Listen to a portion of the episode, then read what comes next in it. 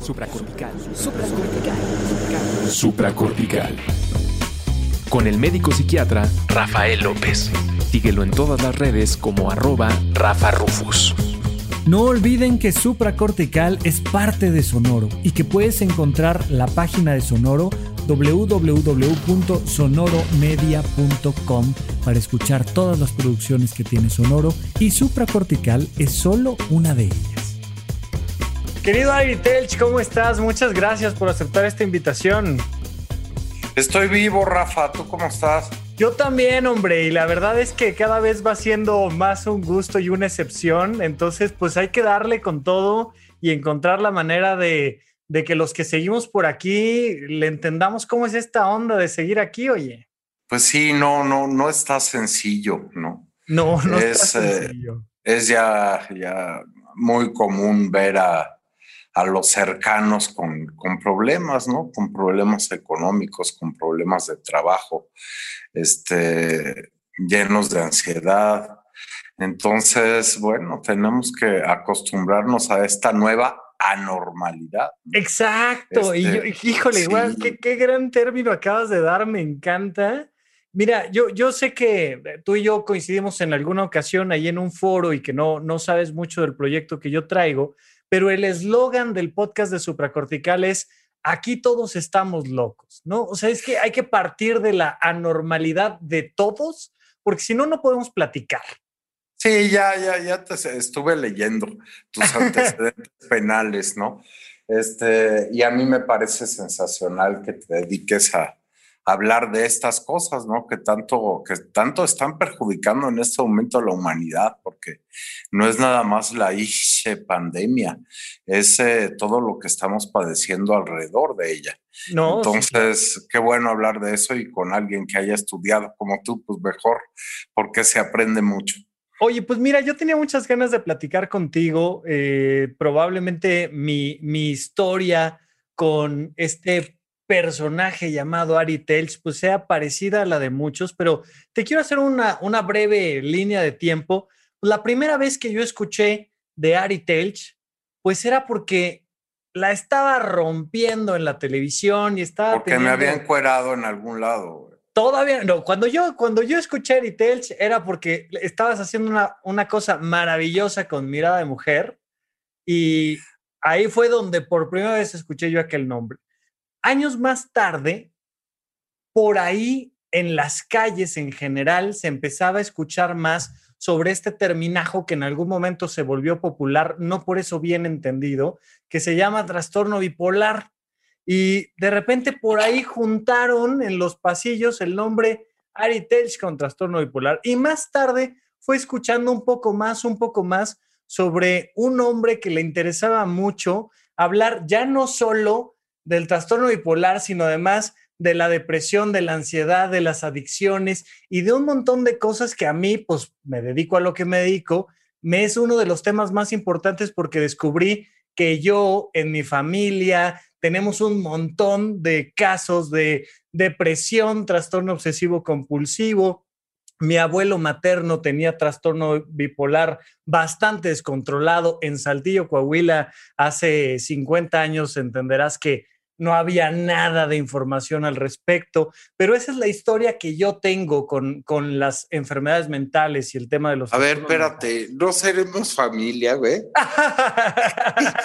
Porque te lo pues juro que estás, estás, dando la, estás dando la descripción de mi familia, güey.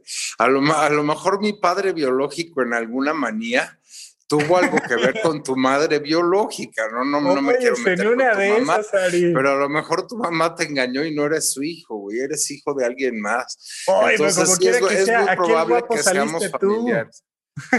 es, muy probable que seamos familiares porque también a mi alrededor y desde que era muy chamaco, ¿no? Yo, yo, yo no entendía, yo no entendía los términos como trastorno obsesivo compulsivo, ¿no? Pero sí, sí tenía una tía que, que su asistente operativa nos visitaba algunas veces a nuestro departamento. Entonces, es que la señora quiere que yo deje la salsa de tomate así de frente con la etiqueta viendo así y junto tiene que estar la mostaza y a cuatro o cinco centímetros tiene que estar la pimienta y después tiene que, entonces yo soy la única que la soporta, por eso me contrata a mí, ¿no? Entonces, este, esta tía que te comentó le daba instrucciones hasta por teléfono de la distancia que tenía que tener las cosas, porque ella andaba trabajando. Y sí, tengo un abuelo materno bipolar y tengo padre biológico bipolar y este y muchas, muchos otros trastornos en medio. El amor de mi vida fue mi abuela Sofía y mi abuela Sofía vivió con depresión desde que yo la conocí. Entonces, pues para mí era muy común eh, escuchar eh, el Valium, ¿no? Claro. que, se utilizaba en aquel momento y pues mi abuela tomaba aquellas cosas, ¿no? Para bajarse la ansiedad, un, montón de café y, también le metía fuerte a la comida, ¿no? Entonces, este, pues vas descubriendo después que son trastornos, como le dicen ustedes los psiquiatras, aunque pues, realmente ni se deberían de llamar distintos, son enfermedades. Sí, un poco para dejarlo claro, ¿no? Oye, yo te quería contar nomás aquí por echar chisme. Cuénteme, cuénteme. Yo tenía un tío, eh, evidentemente eso me enteré ya estando yo en psiquiatría porque la familia no me lo contó antes, pues porque, ¿no? ¿O para qué? Ya sabes. Entonces yo tenía un tío que le mandaba cartas al presidente diciéndole que él había inventado la máquina de movimiento continuo y que con eso íbamos a sacar a Pemex del hoyo y tal. Y un día se subió al tren y nunca más se, se volvió a saber del tío, como si fuera la nave de los locos un poco. El tren pasó por el pueblo de Saltillo, Coahuila, y nos desaparecieron al tío. Es que sabes qué? que, que eso es importante como compartir con tu, con tu audiencia, ¿no? Una manía es como un sueño es muy difícil de explicar. Son sueños. O sea, la gente, la gente anda haciendo eh, cosas mesiánicas, ¿no? Sobre todo los ex bipolar 1, los que son bipolares muy elevados, porque, porque sí, son, son mandados eh, por Jesús para hacer algo. Hay una, hay una activista norteamericana, la verdad no quiero decir su nombre porque porque a lo mejor me falla quién es, ¿no? Sigo a varias en Twitter, pero pero se salió de su departamento viviendo en, frente de Central Park, ¿no? O sea, no estamos hablando de gente con problemas económicos. Cuatro departamentos por piso y se puso a tocar las puertas porque ella era Eva y estaba buscando a Adán, ¿no? Así de, así de absurdo, de raro, ¿no? Puede ser una manía porque, porque son como un sueño. Entonces son difíciles de explicar. ¿Es locura? Pues sí, sí es locura. No hay que tenerle miedo al término. ¿no? Fíjate que esto, eh, esto que dices me parece muy interesante cómo lo describes, porque yo le digo a la gente que lo curioso de los sueños, todos hemos soñado locuras, ¿no? Vamos a llamarle así. Pues todos los días, ¿no? Todos los días, ¿no? Lo interesante de los sueños es que en el sueño te dicen, oye, pues este, aviéntate de un barranco, ¿no? Estás, vas en el sueño, vas con un grupo de personas y, te das cuenta de que toca aventarse de un barranco. Y les digo yo, es como en, la, como en la improvisación teatral, en el sueño siempre dices que sí y lo haces. Aunque, aunque suene raro, un poco dentro de un sueño no cuestionas y te avientas. Y me gusta mucho como dices, una manía, porque hasta la fecha toda la gente cree que un bipolar es el que anda de buenas y luego anda de malas y no tienen idea de que un bipolar, como dices, un bipolar uno, pues va a entrar en episodios maníacos donde, oye, pues se va a salir a la calle a repartir todos sus bienes o a buscar a Adán o a buscar a Eva o a transmitir un mensaje que le mandó Dios en, el gobierno o yo qué sé qué, pero creo que es una gran descripción. Es como en un sueño. Tú, tú te sientes difícil de explicarlo dentro, pero es muy lógico cuando estás allá adentro, ¿no? Sí, sí, es, es, como un sueño, o sea, tú no puedes creer lo que le está pasando a un amigo que está en manía, ¿no? Y nosotros que ya entendemos, de pronto alguno de nuestros amigos entra en manía y nos enojamos mucho. Comenzamos a aconsejarle, deja ya las redes sociales, estás tuiteando estupideces, ¿no? Ya, ya tuiteaste una foto encuerado, este, hay algo que no está bien, alguien que te quite eso. Entonces procuramos tener el teléfono de, de las mamás, de los papás, de los hermanos, ¿no? Para podernos ayudar.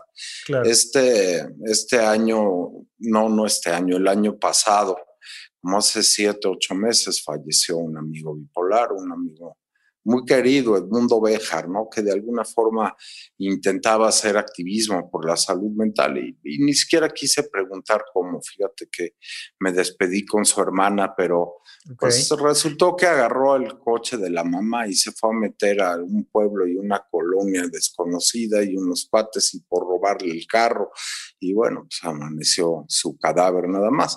Pero él ya se había aventado del tercer piso de su casa, o sea, desde el tinaco, ¿no? De una casa de dos pisos y se subió hasta el tinaco y, y pues tuvo problemas en las piernas un año y medio, dos, años, ¿no? Claro. Porque no, no saben qué demonios va a pasar. Es como el niño que se disfraza de Superman, se sale al balcón y se tira desde el segundo piso porque su yo auxiliar estaba distraído. Algo le pasa al cerebro que, que que bueno, pues tiene una psicosis, pero eso platíquelo usted técnicamente. Oye, este, digo, en, otro momento les platicaré los, los detalles técnicos, que yo creo que la parte importante es que la gente empiece un poquito a entender, pero precisamente quisiera yo preguntarte, ¿cuándo fue por primera vez que escuchaste tú aquello de trastorno bipolar y cuándo sientes que ya más lo entendiste? Que yo creo que es una gran diferencia escucharlo que entenderlo. Mira, es interesante. Eh, yo escuchaba que mi padre biológico, que nunca fue mi papá, porque mi mamá se divorció y se volvió a casar con Telch, Telch me adoptó, pero yo lo único que sabía es que tomaba litio y que hacía locuras. Pero todo era toma litio, toma litio. Y yo, sea, pues, ¿qué quiere decir ese rollo? No nos educan en la escuela, ¿no? No hay programas de higiene mental para que tú sepas cuáles son los principales trastornos. Porque, y tendríamos que hacerlo como sociedad, tendríamos que hacerlo como gobierno educar a los niños no solamente para cómo se tienen que lavar los dientes y por qué se les pican las muelas, ¿no? Yo estudio odontología, doctor, me estoy haciendo comercial, soy un odontólogo graduado nada más, ¿no? Pero hay que explicarle a los niños que la que cuando comen dulces, la boca tarda en regresar a su estado básico 45 minutos. Entonces no importa que coman dulces, sino que cuando terminen de comer dulces, deja que se laven los dientes o no, que ya no coman más. Entonces la boca va a regresar al estado básico y no van a tener caries. Pero cuando estás con, yo le digo, de niño, doctor, usted se va a reír, pero, pero yo compraba unos chicles que se llamaban canguro, de cinco centavos. Entonces con, conseguí un peso y compraba 20 chicles canguro. Me subía a la bicicleta y andaba pedaleando cinco o seis horas en la tarde, ¿no? Y me comía los 20 canguros. Se le acababa el dulce a uno, aventaba el chicle y abría el nuevo. Entonces, a los seis años ya estaba metido en el, dentista, ¿no? Este, con, con, las primeras caries. Pero, ¿de dónde salió? Porque ya me divertí mucho platicando oye, ah, oye, de que no sabemos de chavos, oímos que tiene sitio.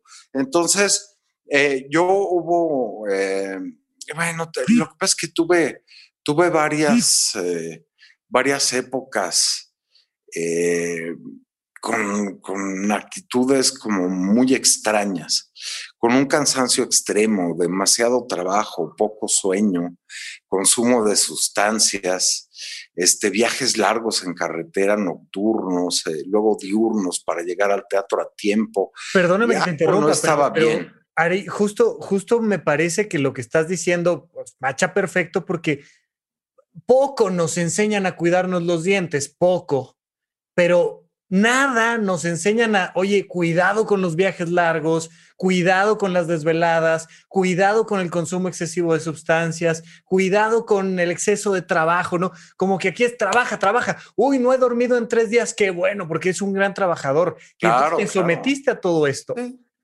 sí es, sí es interesante, pero, pero ahí es donde mi bipolar se dio una elevada terrible, yo sin saber que lo tenía. Hasta un día que me, tomé, que me tomé un inductor del sueño para no decirle a la gente lo que es, pero de todas formas me salía a beber. Y este, bueno, terminó a las seis de la mañana o cinco y media de la mañana, eh, yo en mi vehículo y se me cruzó eh, un árbol que venía en sentido contrario y sin luces. Entonces me estrellé contra el árbol claro. con el árbol y terminé, terminé en terapia intermedia, ¿no? Pero broncoaspiré y este, y, tuve un accidente bastante grave. Afortunadamente eso me dejó descansar tres semanas. Y yo tengo así como flashes de cosas que me acuerdo. Mis hermanos me estaban esperando cuando llegué en la ambulancia porque pedí que me llevaran a un hospital determinado. Y, y, yo nada más me apuntaba eh, el peroné, ¿no? O sea, me duele aquí y venía sangrando, no, no sabes cómo, ¿no? No, no sé cuántos puntos tengo en la cara, pero un cirujano plástico maravilloso militar me parchó bastante bien. No más el labio me quedó mal, pero, pero nadie me peló cuando, cuando ya desperté, ¿no? Me sacaron de mi semicoma y me quise bajar de la cama para ir a hacer pipí, pues me caí porque nadie le había hecho caso a mi perone por todo lo escandaloso que era lo demás. ¿Cómo Pero bueno, ahí, ahí ya vinieron como, como sospechas, ¿no? Está repitiendo este rollo. Pero realmente eh, yo busco por primera vez a un médico psiquiatra por depresión, ¿no? Porque, porque tenía periodos, tenía periodos que no, no me levantaba de la cama. Me daba muchísima flojera, ¿no? Este, salir, ir a la tienda, lo que tú quieras. ¿eh? Eran pararte de la cama, ¿no? Cuesta mucho. Sí, parar, no, tiene la energía. La, el baño queda a seis estaciones del metro. Exacto. Eh, este, y ahora sabemos lo importante que es tomar un baño todos los días, pero de eso te enteras después. Entonces, bueno, yo llegué al, médico psiquiatra por primera vez como a los 32, 33 años por una depresión. Pero bueno, pues ya había la, sospecha, entonces ya de pronto tuve un viaje a Brasil, creo que eso lo hablamos eh, el, día que estuvimos en imagen los dos. Entonces ya tuve un delirio respetable y ahí yo mismo le hablé a mi psiquiatra, le dije, sí, sí, tengo trastorno bipolar. Pero, pero el camino es largo para llegar a entender en ciertos casos, ¿no? Porque este amigo que falleció, Edmundo Bejar, él detonó una manía, ¡pum!, de un día para el otro, ¿no?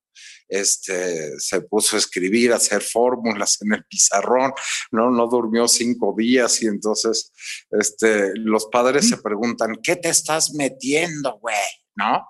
Es lo que le preguntaban a él, esculcaban a ver qué drogas tenía y dónde y nada, las traía aquí adentro. Las traía, traía el desorden, la química del cerebro gratuito y solito, ¿no?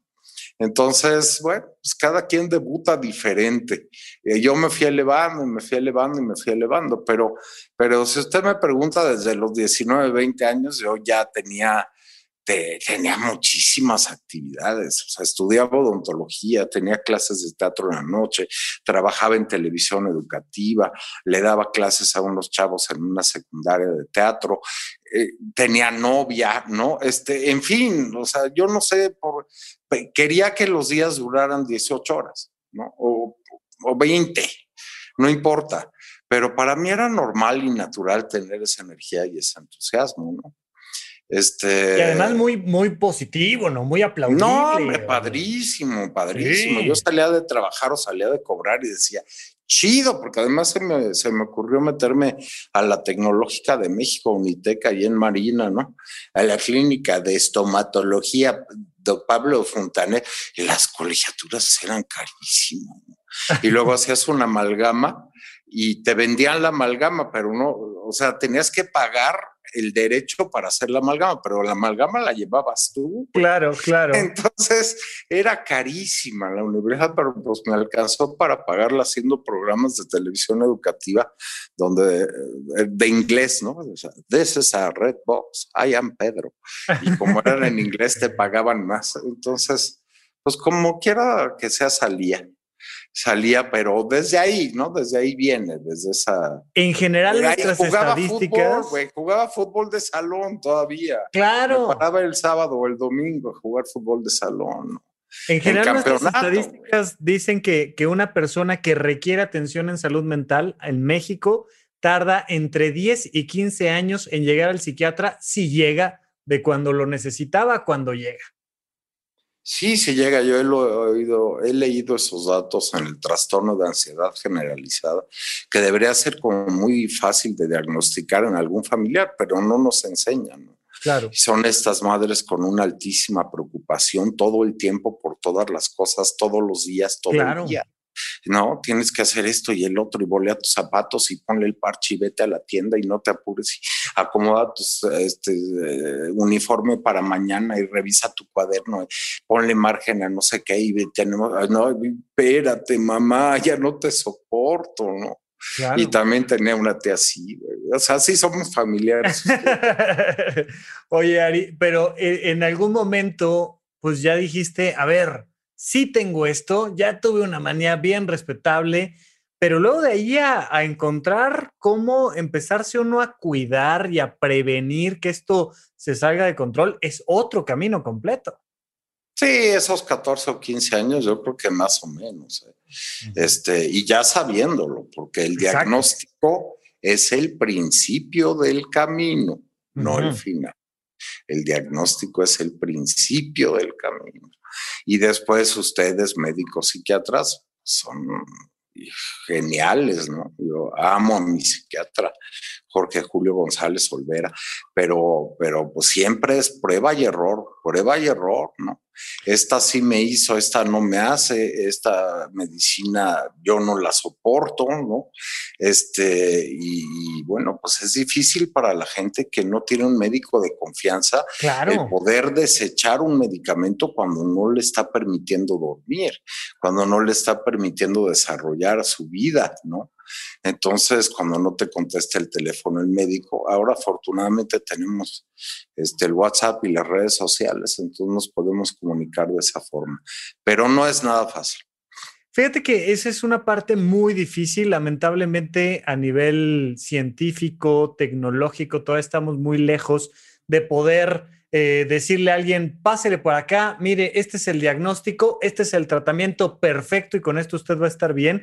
Y requiere mucha paciencia de ambas partes como para, como dices, ir haciendo prueba y error y teniendo la confianza. Y en ese sentido creo yo que es muy importante tener, como dices, un psiquiatra en quien confíes.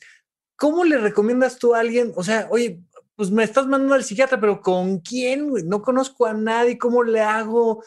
¿Qué, de, qué debería de buscar alguien cuando está buscando al psiquiatra? Híjole, tú lo tienes que decir, Rafa. Eh, hay una página, ay, a mí se me olvidó porque me lo acaba de decir Mesa Ríos, este, pero hay una página donde están los psiquiatras certificados. Este, sería muy bueno que lo averiguaras porque yo, a mí se me olvidó. Bueno, mira, este, de, hecho hay muy pocos psiquiatras en México, ese es uno de los graves problemas. No, es, uno por cada cuántos, para cada 150 mil personas, ¿no? Más o menos, ¿no? Somos muy poquitos. Eh, está la, la, APM, la Asociación Psiquiátrica Mexicana, y si buscas ahí en la página, ahí te encuentras los psiquiatras certificados, pero por supuesto que el primer factor que siempre recomiendo es que sea alguien con estudios completos, respetados, tal pero además hay un tema ahí, técnicamente le llamamos rapport, que es como de click, de feeling, de decir, mi psiquiatra me cae bien, que también es muy importante cuando estamos acompañando a alguien en estos, en estos temas o cuando, porque además los psiquiatras, mucho vamos al psiquiatra como pacientes también, médicos, especialistas, depresiones, ansiedades, excesos, insisto, aquí todos estamos locos, pero muy importante desde mi perspectiva que si tu psiquiatra no te cayó bien, búscate otro hombre, bien formado, bien armado, pero, pero que sí haya esa sensación de, de vínculo. Tú con tu psiquiatra, como decías, tienes esa confianza, ¿no? Y eso te ayuda a ti. Pero, pero sí fue un tour, ¿eh? Este, yo sí recuerdo, sin decir nombres, algún psiquiatra, como dice mi hermano Nathan Greenberg, que es, es oftalmólogo, ¿no? Pero, pero le gustaba el psicoanálisis, se psicoanalizó muchos años. Este, pero como dicen los médicos, pues, le vi los calzones. Cuando tú le ves los calzones al médico, ¿no? Y ves que la, que la regó, pues no, no, no le tienes confianza. Claro. Este, me está recetando algo que es completamente, completamente disparatado, ¿no? Me está diciendo cosas que son disparatadas. Entonces, bueno, pues de repente ya llegas con alguien, como tú dices, de rapport, o como le quieras decir, pero que te cae bien, vaya, hay una buena comunicación, te, eh, hablas absolutamente todo sin tapujos, ¿no? Este, y además te das cuenta que, al, paso del tiempo, él recuerda cosas que ni siquiera tú te acuerdas que le dijiste. O sea, hay esa empatía del médico psiquiatra donde él sí recuerda y toma a las personas con, con importancia a todos, todos y cada uno de sus pacientes, ¿no? O sea, yo te conté eso, Jorge, y sí, pues se lo había contado porque pues, yo me acordaba perfectamente bien, ¿no? Claro. Pero él acordaba mejor que yo. Entonces, este, eso, wow, descansas, ¿no? Te pones en manos de alguien que... Ari, ¿y cómo, cómo empieza tu camino ya no individual, sino social? Porque veo que ya llevas un rato en, este, en esta búsqueda de dejar también un poco mejor este mundo y de, de compartir desde lo individual para que sea un apoyo a lo grupal. ¿Cómo, ¿Cómo fue ese pasar de ti a, oigan, hablemos todos y sin tapujos de las enfermedades mentales? Pues me gusta la academia, ¿no? Aunque mis antecedentes, decía un, eh, un doctor el doctor Ruano, que nos daba creo que psicología en la Universidad Tecnológica de México en odontología, decía, para, para terminar una carrera de odontología en este país, lo único que hay que hacer es inscribirse y no morirse. Pero, pero a mí me gustaba, a mí me gustaba mucho la patología, me gustaba mucho la farmacología, me gustaba mucho la anatomía, ¿no? O sea, tengo algo ahí que como de ciencia, ¿no? También todos mis hermanos mayores se dedicaron a, eso. Mi, mi hermano mayor es Jacobo Greenberg Silver, aunque que bueno, pues es eh, un, hombre maravilloso, desgraciadamente desapareció hace 25 años, pero dejó los estudios de Pachita y los libros de los chamanes de México y era, era un, gran científico que trataba de explicar muchas cosas. Es difícil, pero bueno, búscate ahí. Jacobo Greenberg, científico, escritor, hay una página. Pero yo me iba con él a la universidad cuando él daba clases. Entonces yo me sentaba con sus alumnos teniendo yo 12 años, 11 años. Entonces me sentaba en la escuela y veía eh, que cómo funcionaban los murciélagos, ¿no? Que me metía al laboratorio y veía las ratas que que apretaban un, una palanquita y entonces recibían leche o recibían una croqueta, pero en la siguiente jaula había un lugar donde le daba toques y no repetían dos veces el mismo error. Y entonces me ponía a hacer ejercicios de cuando salga la luz amarilla, aprietes el amarillo, cuando sale la luz roja, aprietes el rojo. Entonces me interesaba mucho la ciencia desde los 12 años. Este, y, y bueno, cuando tú padeces eh, una enfermedad, eh, es importantísimo, ¿no? Para toda la gente que nos escuche, entenderla para poderla asimilar. Entonces empiezas a entender y eso te va llevando, pues por casualidad, ¿no? Este, a, todos los trastornos que hay en, la psiquiatría. No, no todos, son 400 que están clasificados, pero, pero por lo menos los principales, ¿no?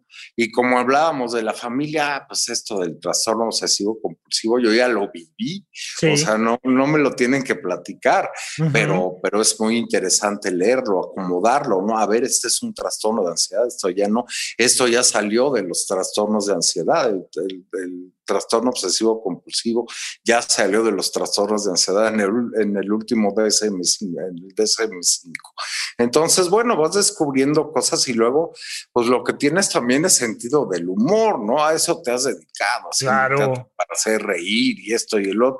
Y entonces yo leí, por ejemplo, hace como 15 años un libro que, que me marcó y no, no, es, no, no es un gran libro, pero es El amor dura tres años de Frederick, eh, Frederick ¿no? Claro, sí. El primer año compra los muebles, el segundo los cambias de lugar y el tercero los repartes, ¿no?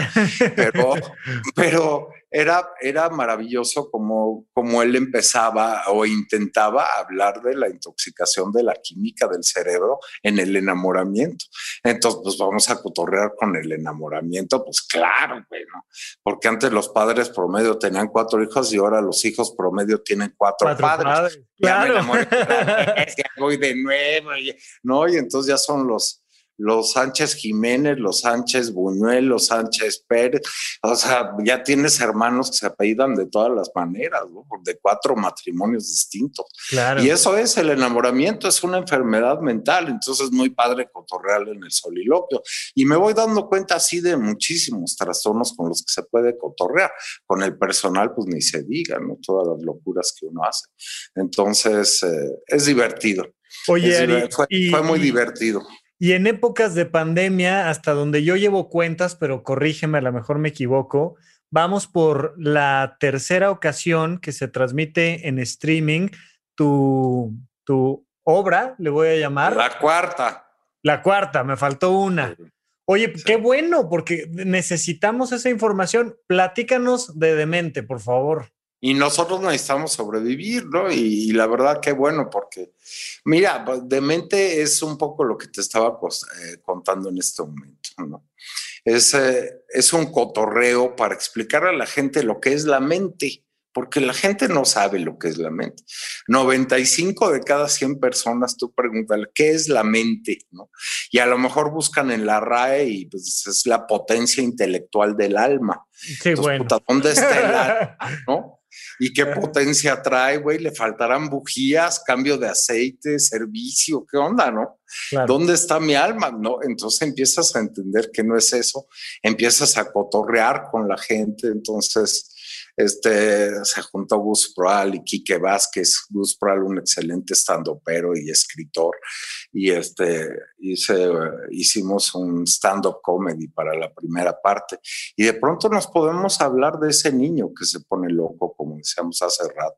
y del adolescente. En el texto, Ari? ¿Tú, tú sí, yo, yo me encargué en un principio de estructurarlo, pero después necesité y afortunadamente conté con la ayuda de Alfonso Cárcamo, un dramaturgo y actor mexicano y nos sentamos nueve meses a entrevistar médicos, psiquiatras, enfermos y a, híjole, meternos a, oír pláticas y Fíjate que, perdóname que, que, te interrumpa un poquito. Porque yo sí quiero comentar una cosa. A mí lo que, te digo, yo probablemente vi la segunda transmisión, si es que me está faltando alguna.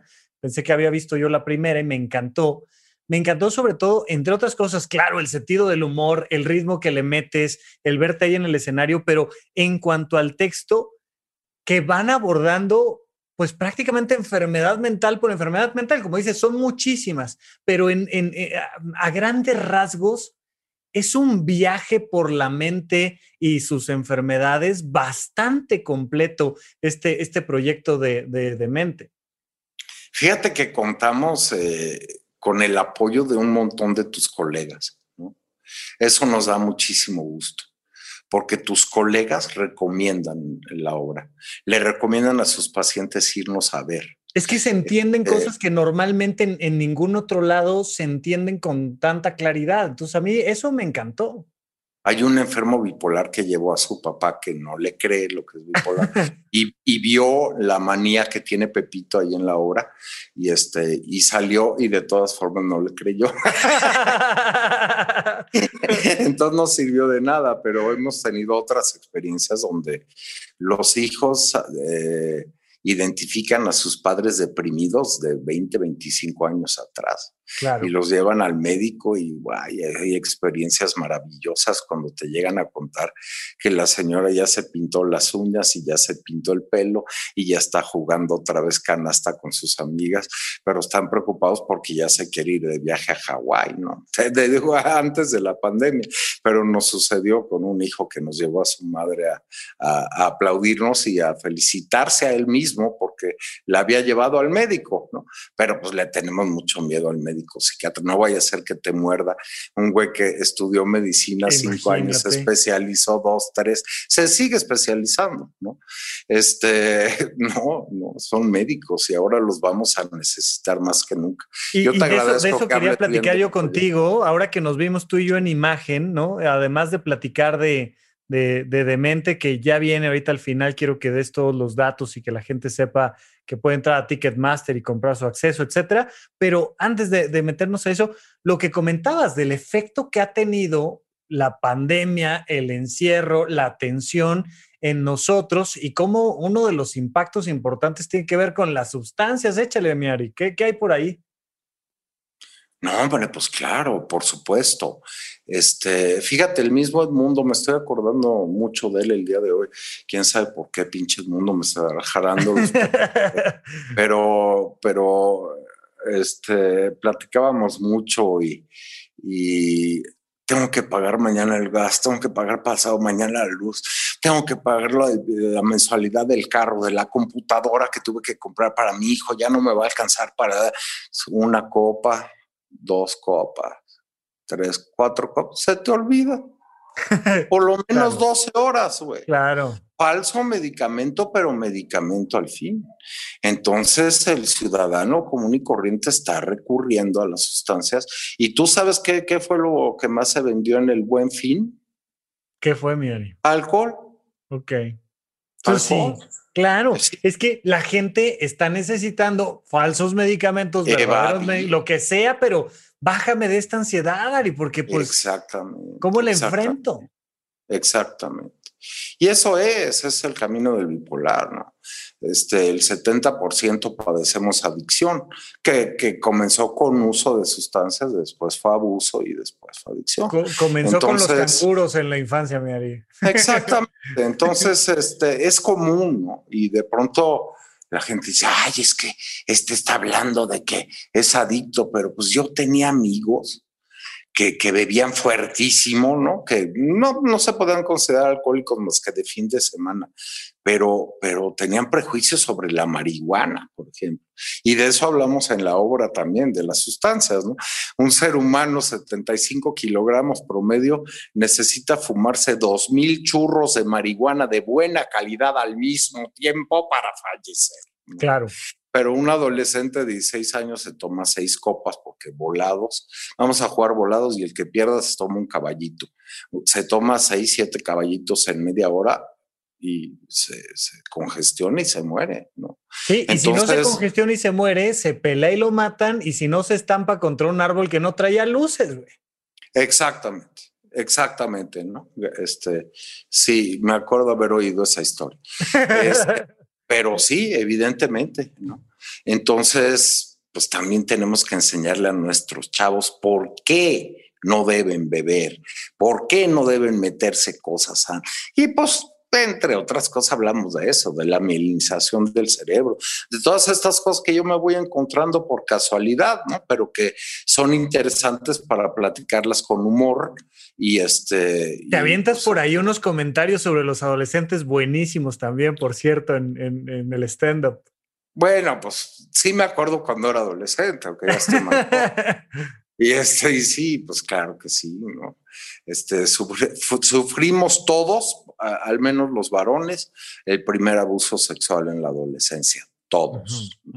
El autoabuso, Sí, sí, sí. Y, vaya que nos deja traumados, Ari. No, hombre, no, es maravilloso, ¿no? Es maravilloso cuando despierta tu sexualidad, pero bueno, pues los adolescentes, estos monosilábicos, ¿cómo te fue bien? ¿Qué hiciste? Nada. ¿Qué quieres hacer el fin de su bloque? Solo habla cuando, cuando te van a pedir el Xbox One Ultimate Edition Last Generation 5, 5000 megabytes, ¿no? Este, ahí sí se ponen muy platicadores los desgraciados.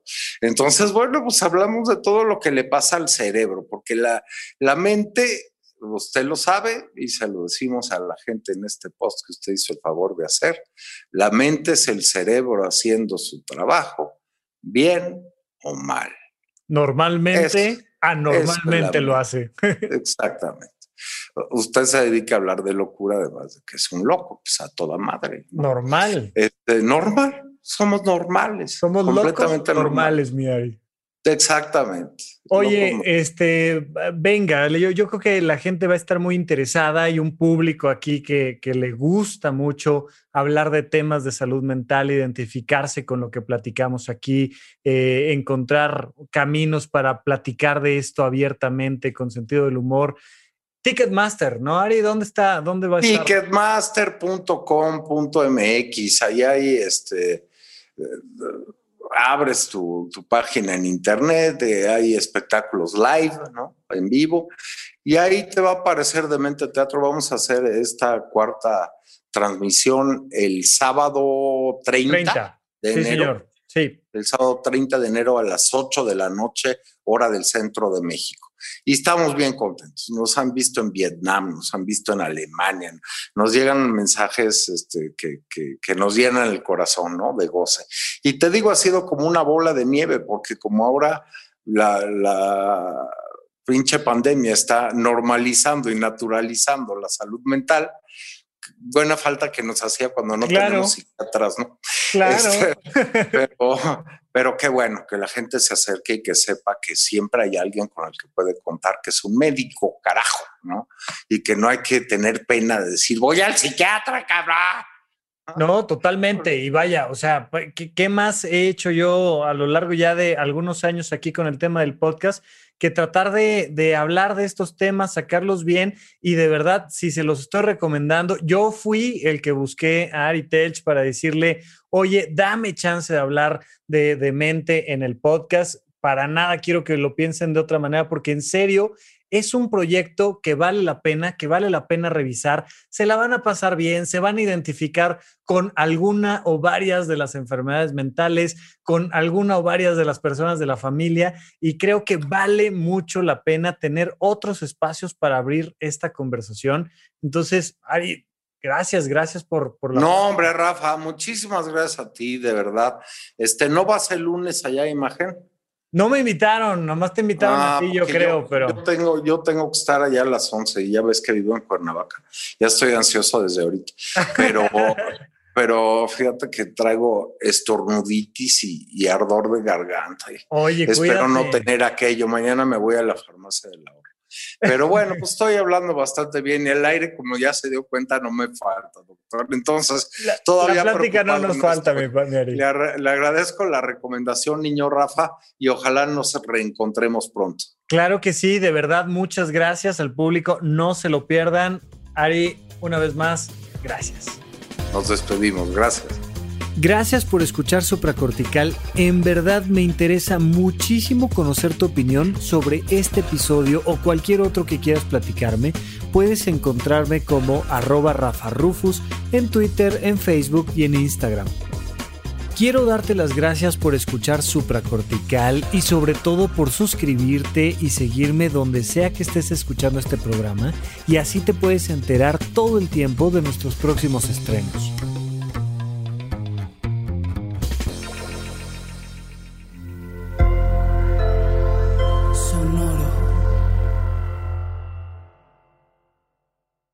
¿Quieres regalar más que flores este Día de las Madres? The Home Depot te da una idea. Pasa más tiempo con mamá plantando flores coloridas, con macetas y tierra de primera calidad para realzar su jardín. Así sentirá que es su día todos los días. Llévate tierra para macetas Bigoro por solo $8.97 y crece plantas fuertes y saludables dentro y fuera de casa. Recoge en tienda y sigue cultivando más momentos con mamá en The Home Depot. Haces más, logras más. Más detalles en homedepot.com diagonal delivery.